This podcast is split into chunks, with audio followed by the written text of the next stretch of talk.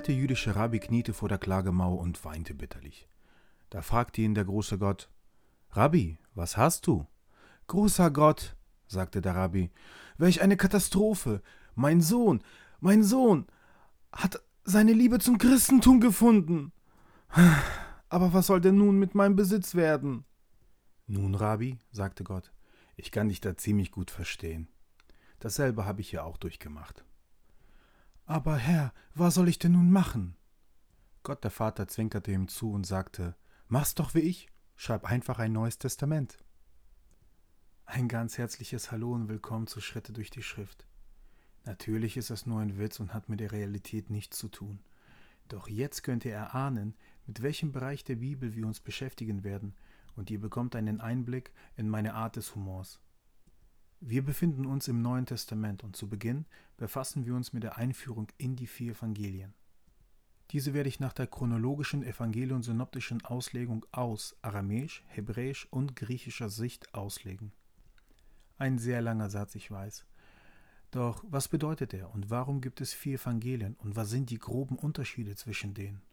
Damit werden wir uns jetzt beschäftigen. Was ist nun mit der chronologischen evangelion-synoptischen Auslegung gemeint? Mit der chronologischen evangelion-synoptischen Auslegung meine ich, dass es hier nicht darum gehen wird, eine Art Harmonie der Evangelien zu entwickeln.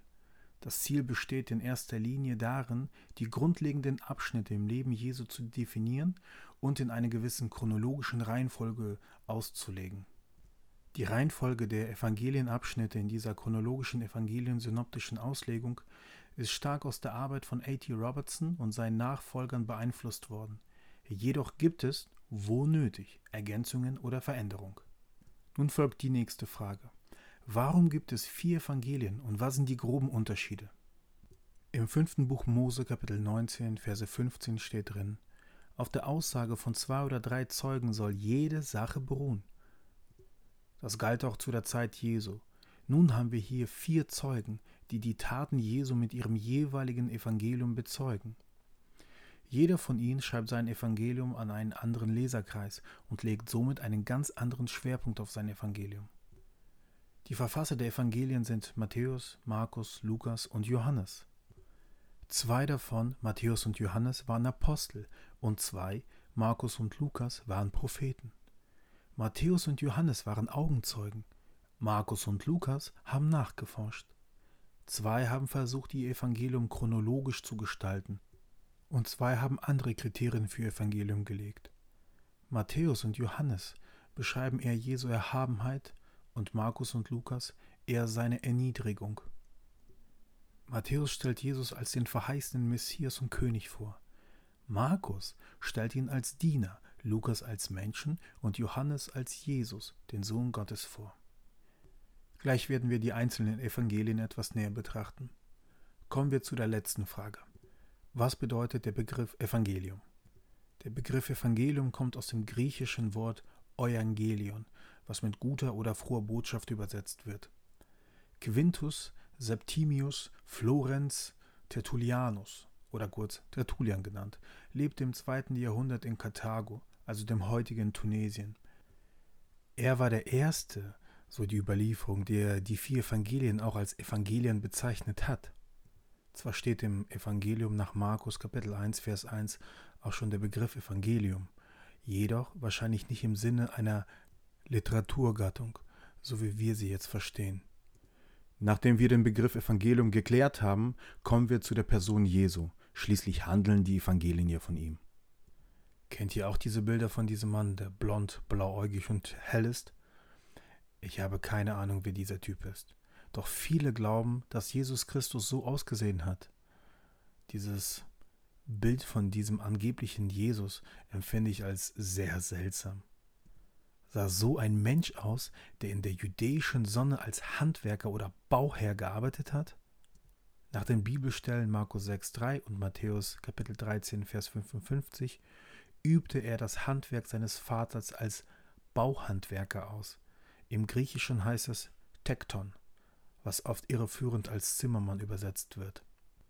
Jesus, der als ein Jude in einer aramäisch-jüdisch-griechischen Kultur aufgewachsen ist, soll so ausgesehen haben? Das bezweifle ich sehr stark. Als galiläischer Jude sprach Jesus im Alltag das wesentliche Aramäisch. Das bestätigen einige aramäische Jesus-Zitate im Neuen Testament. Das biblische Hebräisch wurde in Palästina zur Zeit Jesu kaum noch gesprochen. Dennoch konnte er es, da er den Tanach, also damit ist das Alte Testament gemeint, in der Synagoge laut vorgelesen und ausgelegt hat. Das Koine-Griechisch konnte er vermutlich auch, da es zur Jesu-Zeit die Verkehrssprache im Osten des Römischen Reichs war. Naja, gut, wie bei uns zum Beispiel das Englische. Zu seinem Leben kommen wir später aber noch ausführlich zu sprechen, wenn es um sein Leben und den Werdegang geht. Um die Evangelien besser verstehen zu können, muss man sich mit der historischen und kulturellen Geflogenheit auseinandersetzen. Jesus war Kind seiner Zeit. Dementsprechend benutzte er die für seine Zeit üblichen Ausdrücke, Beispiele und so weiter. Selbstverständlich gab es Vorreiter, die die ganzen Informationen aus aramäischer, jüdischer und natürlich aus griechischer Sicht zusammengetragen haben. Sie haben auf ihrem jeweiligen Gebiet gute und hilfreiche Arbeit geleistet. Sie halfen uns, einen anderen Blick auf die Evangelien zu werfen, Jesus aus einem anderen und genaueren Blickwinkel zu betrachten. Verzeiht mir, wenn ich nicht alle Quellenangaben nenne. Sowas würde in diesem Fall nur den Fluss der Auslegungspredigt stören. Was ich aber machen werde, ist, wenn ich denke, dass es gerade wichtig und richtig ist, jemanden zu einer Sache zu zitieren, dann werde ich es auch versuchen, also die Quellenangaben auch richtig anzugeben. Naja, oder besser gesagt, es versuchen es richtig zu machen. Nach der kurzen Einleitung gebe ich einen kurzen Überblick über die vier Evangelien. Natürlich werde ich die Evangelien hier nicht in allen Details behandeln können, denn die Schritte durch die Schriftreihe ist von mir nicht dazu entwickelt worden. Mit der Schritte durch die Schriftreihe möchte ich eher einen Überblick über die Schriften und einen Einblick in die Schriften geben. Kommen wir zum ersten Evangelium, dem Evangelium, der Matthäus über Jesus verfasst hat. Die Reihenfolge der vier Evangelien entnehme ich der Schlachter 2000. Für die, die nicht wissen, was die Schlachter 2000 ist, das ist eine Bibel. Nun, wer war dieser Matthäus, der sein Evangelium geschrieben hat über Jesus Christus? Matthäus war am See Genezareth ein Zolleintreiber der Römer. Er war ein Sohn des Alpheus und einer der zwölf Apostel Jesu. Seine erste Begegnung mit Jesus und gleichzeitig seine Berufung zum Jünger Jesu finden wir in seinem Evangelium Kapitel 9, Vers 9. Sein Name bedeutet übrigens Gabe des Herrn. Matthäus war aber sein griechischer Name. Hebräisch nannte man ihn Levi ben Aluf. Das zumindest erklärt Markus in seinem Evangelium in Kapitel 2, Verse 14 und Lukas in seinem, also in den Kapitel 5, Verse 29. Geschrieben hat Matthäus sein Evangelium wahrscheinlich vor 70 nach Christi. Der Kirchenvater Irenäus, der circa von 140 bis 202 nach Christi lebte, deutete die Entstehungszeit der Evangeliums zwischen 61 und 66 nach Christi an. Jedenfalls muss es vor 70 nach Christi gewesen sein, da Matthäus sonst die Zerstörung des Tempels erwähnt hätte. Dass Matthäus dieses Evangelium geschrieben hat, wird unter anderem vom Geschichtsschreiber Eusebius, der ca. von 265 bis 339 nach Christi gelebt hat, und dem Kirchenvater Origenes, der circa von 185 bis 254 nach Christi gelebt hat, bestätigt. Schauen wir uns noch weitere Informationen aus seinem Evangelium über Jesus Christus an. Matthäus wollte durch sein Evangelium über Jesus Christus den Menschen verdeutlichen, dass Jesus der lang erwartete Messias ist. Jesus ist der, auf den das ganze Alte Testament gedeutet hat. Ab dem ersten Buch Mose bis zu dem Propheten Malachi. Das Evangelium nach Matthäus enthält die meisten Zitate aus dem Alten Testament. Das Reich der Himmel wird hier an die 32 Mal erwähnt. An die acht Mal wird Jesus als der Sohn Davids bezeichnet. An die 90 Mal benutzt Matthäus das Wort erfüllt in verschiedenen Bedeutungen. 56 Mal benutzt er den Ausdruck Reich. Eigentlich ist hier das Königreich gemeint. 32 Mal gebraucht er den Ausdruck Königreich der Himmel. Bei näheren Betrachtungen seines Evangeliums über Jesus finden sich ca. 55 Prozent des Textes als Worte Jesu wieder. Wir finden an die zehn Wesensbeschreibungen Gottes in seinem Evangelium. Er beschreibt Gott als zugänglich, gut, heilig, langmütig, vollkommen, mächtig, vorhersehend, einzigartig, weise, aber auch zornig. Nun gut, natürlich gibt es noch mehr Informationen, aber es soll vorerst reichen. Schauen wir uns das nächste Evangelium an, das Evangelium nach Markus. Wer war Markus? Markus bedeutet dem Kriegsgott Mars Geweihte. Ich gebe zu, kein besonders christlicher Name. Hier sind jedoch die Taten relevant und nicht der Name. Kommen wir zu ihm als Person. Ich möchte hier nicht jede einzelne Bibelstelle zitieren, die über ihn spricht. Ich nenne hier einige, meiner Meinung nach die wichtigsten und erstelle durch diese Informationen der Bibelstellen eine kleine Zusammenfassung seiner Person und seiner Taten. Die Bibelstellen sind Apostelgeschichte 12, Verse 12 und 25, Kapitel 13, Verse 5 und 13, Kapitel 15, Verse 37 bis 39. Der Kolosserbrief, Kapitel 4, Verse 10, der Philemonbrief, Verse 24 und 1. Petrus, Kapitel 5, Verse 13 und der 2. Timotheusbrief, Kapitel 4, Vers 11. Die Bibelstellen sind für die gedacht, die gerne selbst nochmals über alles schauen und alles nachprüfen wollen. Kommen wir nun zu der Zusammenfassung. Eigentlich hieß er Johannes Markus und war der Sohn einer gewissen Maria. Sie besaß ein Haus in Jerusalem. Er war ein Begleiter und Mitarbeiter von Paulus und Barnabas, wobei Barnabas sein Onkel war oder sein Cousin. Das wird nicht ganz klar. Sie nahmen ihn mit auf eine Missionsreise nach Perge. Jedoch verließ er dort Paulus und Barnabas und ging wieder nach Jerusalem zurück. Paulus nahm ihm das schon ziemlich übel und weigerte sich, Markus auf die zweite Missionsreise mitzunehmen. Diese Situation führte zwischen Paulus und Barnabas zu einem Streit, und dieser Streit führte zu einer Trennung zwischen den beiden.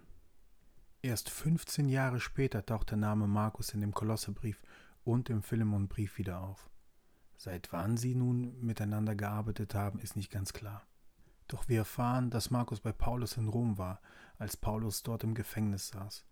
Er war ihm dort eine große Hilfe. Markus wird das letzte Mal von Petrus in seinem Brief erwähnt. Petrus nennt ihn da seinen Sohn. Auch hier ist nicht wirklich klar, wie Petrus es hier meint.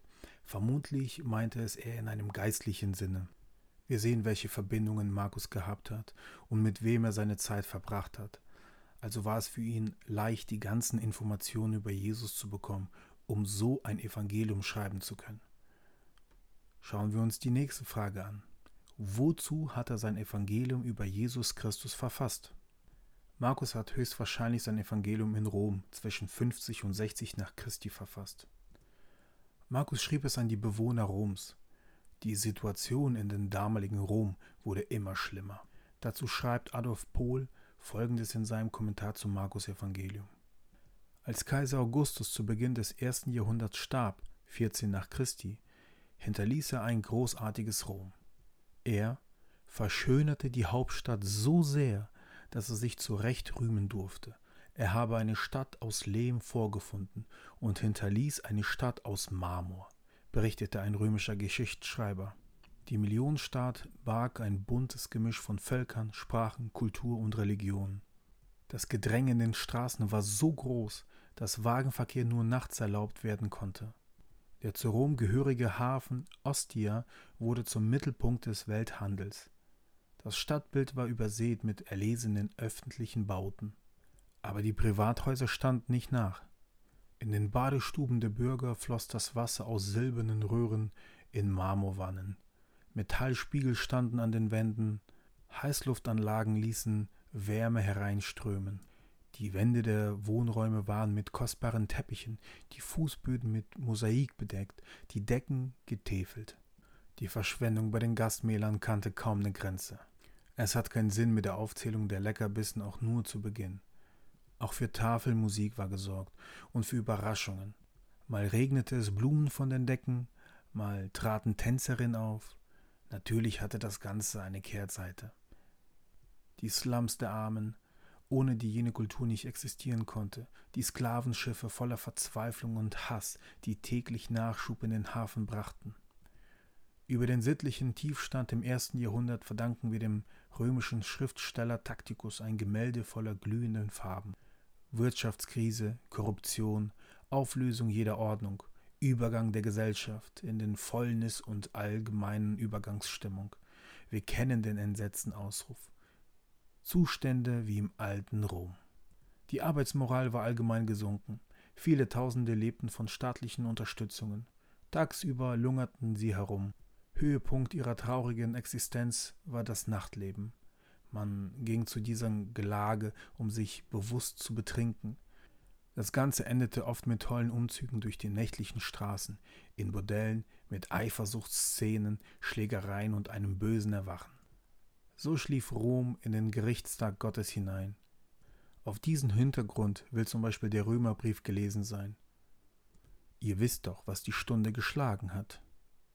Es ist Zeit für euch, aus dem Schlaf aufzuwachen. Die Nacht ist bald vorbei. Es ist bald Tag. Deshalb wollen wir nicht länger tun, was in der Dunkelheit gehört, sondern mit den Waffen des Lichts die Dunkelheit besiegen. Wir wollen anständig leben, weil es zum hellen Tag passt. Keine Sauf- und Fressgelage, keine sexuelle Zügellosigkeit, kein Streit und keine Eifersucht. Unser Herr Jesus Christus soll euer ganzes Handeln bestimmen. Das war aus Römer 13, Verse 11 bis 14.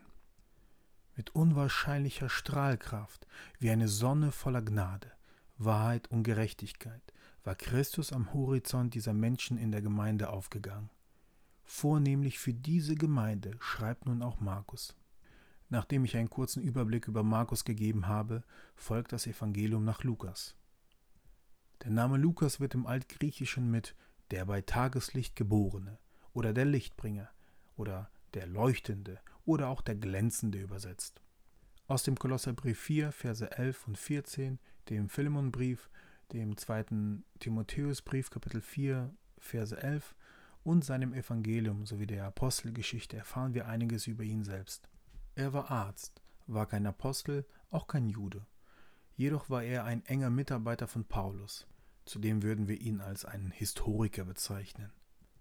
Wegen seiner engen Beziehung zu Paulus und zu den anderen und seiner Ausbildung als Arzt war es ihm möglich, für ihn die wichtigsten Informationen über die Geschichte Jesu zu sammeln und sie chronologisch zu verfassen. Lukas schreibt selbst in seinem Evangelium in Kapitel 1, Verse 1 bis 4 folgendes. Nachdem viele es unternommen haben, einen Bericht über die Tatsachen abzufassen, die unter uns völlig erwiesen sind, wie sie uns diejenigen überliefert haben, die von Anfang an Augenzeugen und Diener des Wortes gewesen sind. So schien es auch mir gut, der ich allem von Anfang an genau nachgegangen bin, es dir der Reihe nach zu beschreiben, vortrefflichster Theophilus, damit du die Gewissheit der Dinge erkennst, in denen du unterrichtet worden bist. Lukas widmete sowohl sein Evangelium als auch die Apostelgeschichte einem gewissen Theophilus. Vermutlich schrieb er zwischen 58 und 62 nach Christi zuerst das Evangelium und danach die Apostelgeschichte. Lukas stellt das längste und am besten strukturierte Zeugnis von Jesu Geburt, Kindheit und Verkündigung dar. Sein Evangelium ist eine historische Verteidigung des Christentums und enthält Ereignisse und Gleichnisse, die in den anderen Evangelien nicht vorkommen. Es ist sein Sondergut. Im Evangelium finden wir folgende Wesensmerkmale Gottes. Gott ist zugänglich, heilig, langmütig, barmherzig, mächtig. Gott hält seine Verheißungen, er ist vorhersehend und Gott ist weise. Nach Lukas folgt in unserer Reihenfolge das Evangelium nach Johannes und somit das vierte und das letzte Evangelium.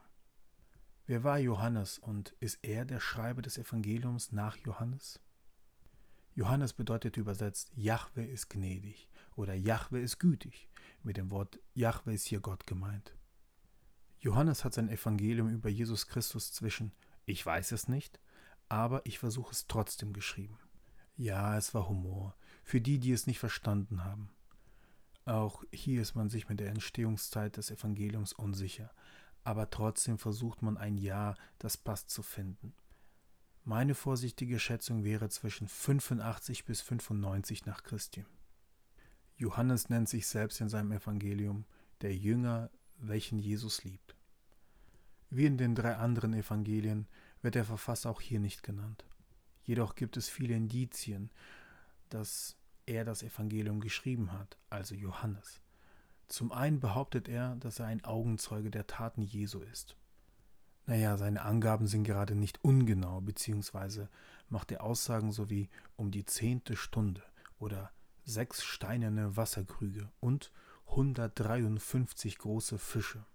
Das nächste Indiz wäre, wenn man berücksichtigt, dass von den drei vertrautesten Jüngern Jesu, also Petrus, Jakobus und Johannes, der letztere in diesem Evangelium nie namentlich erwähnt wird, dann bestätigt diese Zurückhaltung der Überlieferung der alten Kirche, dass Johannes, der Jünger Jesu, also der Jünger des Herrn, der Verfasser dieses Evangeliums ist. Dies wird von Irenäus, der ca. 140 bis 202 nach Christi lebte und ein Schüler des Polycarp von Smyrna, dem übrigen Johannes noch persönlich gekannt hat, bezeugt. Auch Theophilus von Antiochien zitierte um 180 nach Christi den ersten Vers dieses Evangeliums und nannte Johannes als Verfasser.